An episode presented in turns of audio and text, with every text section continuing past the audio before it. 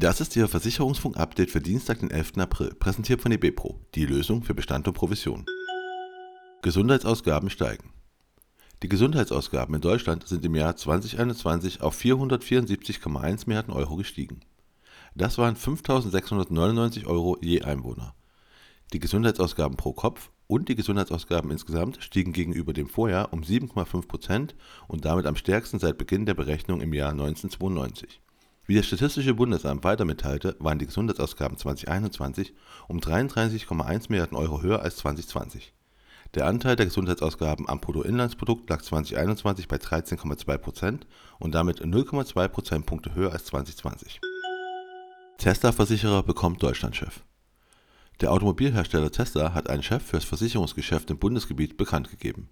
Jakob Tobias Böhme soll die Rolle als Hauptbevollmächtigter der Tesla Insurance Limited für das Deutschlandgeschäft übernehmen.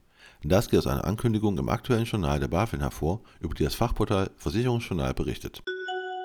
Canada Life bekommt neuen CEO.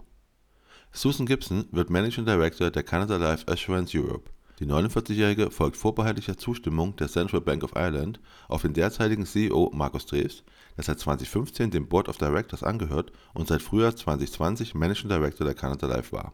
Nach Gibsons Einarbeitung wird Dreves aus den operativen Diensten der Gesellschaft ausscheiden. Interis bekommt neuen Marketingleiter.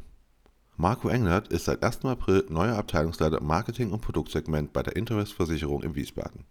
Der Wirtschaftsingenieur war zuletzt Abteilungsleiter Unternehmensentwicklung und Projektmanagement Office der Haftpflichtkasse VVAG. Aeon mit neuem Head of Investment Consulting. Das Beratungsunternehmen Aeon besetzt die leitende Position im Bereich Investment Consulting mit Dr. Christoph Pündmann.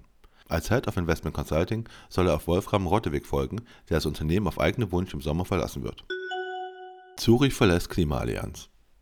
Der Versicherer Zurich hat die Net Zero Insurance Allianz verlassen. Das berichtet das Handelsblatt und beruft sich dabei auf die Nachrichtenagentur AWP.